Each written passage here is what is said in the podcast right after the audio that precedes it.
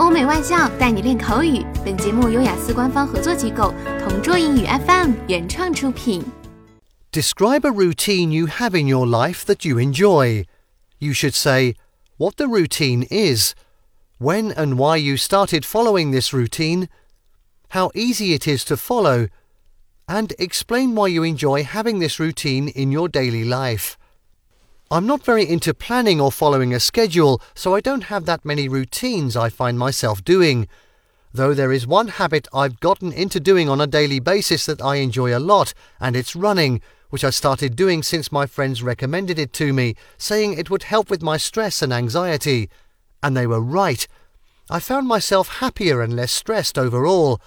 I basically find time to head to the park, usually in the early morning or late afternoon if I don't have time, and run for about two hours.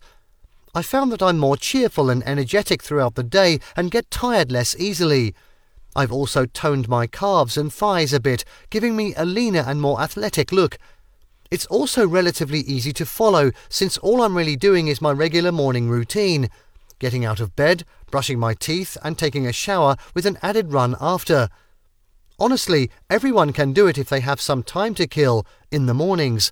And even if they don't, they could also do a run in the afternoon if they have some free time.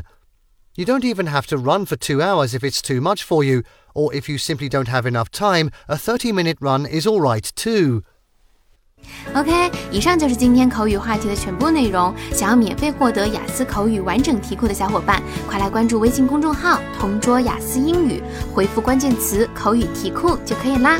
同桌祝你早日涂鸦成功！